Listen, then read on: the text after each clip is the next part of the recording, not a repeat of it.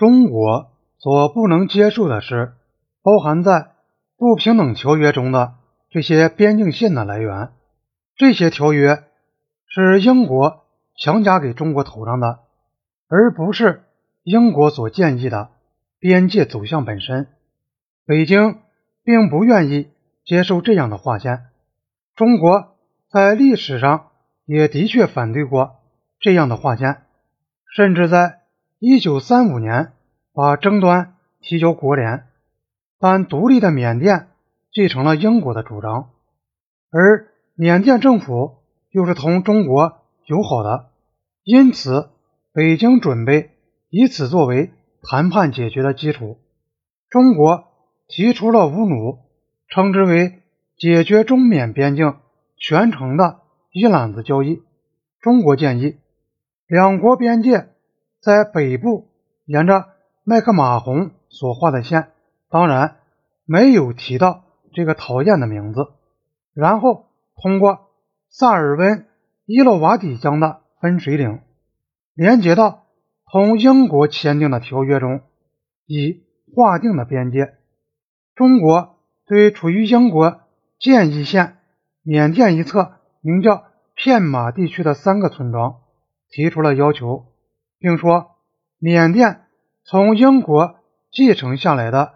对南皖指定区保持的永租的旧有安排应予废除，因为它违反了时代精神。中国人说，他们所设想的关于南皖地区的新安排是仍让缅甸占有该地，因为中国注意到连接缅甸两个省份的一条重要公路经过该地，缅甸方面。则应像英国人一样承认中国长期以来对片马几个村庄的要求是合理的。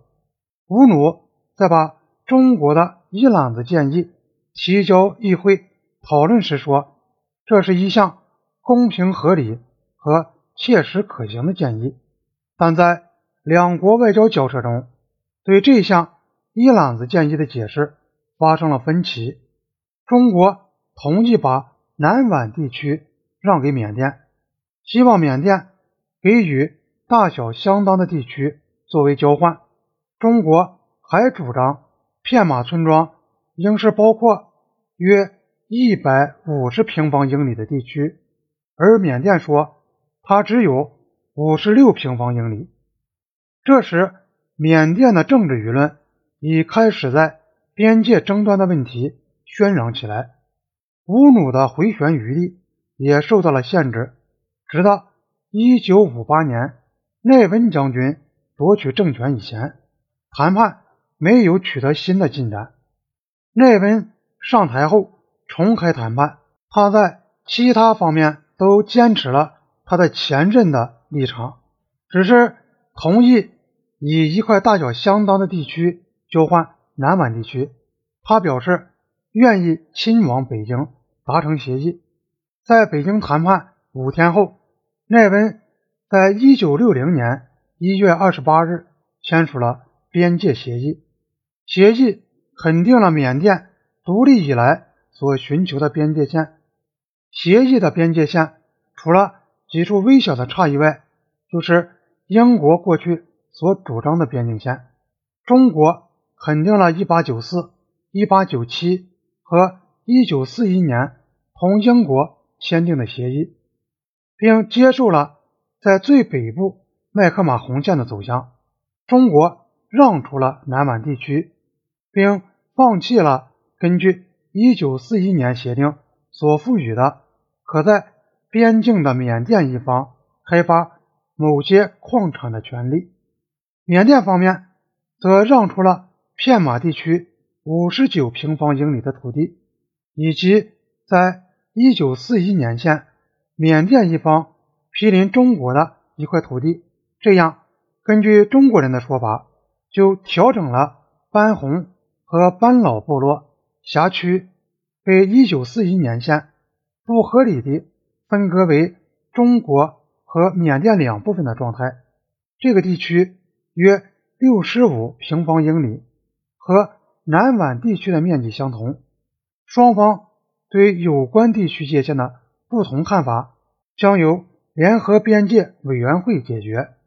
委员会将测量、划定边界，并起草边界条约。奈温赞扬了中国人和他自己在解决了一个将近一百年没有能够得到解决的问题时的政治家的风度。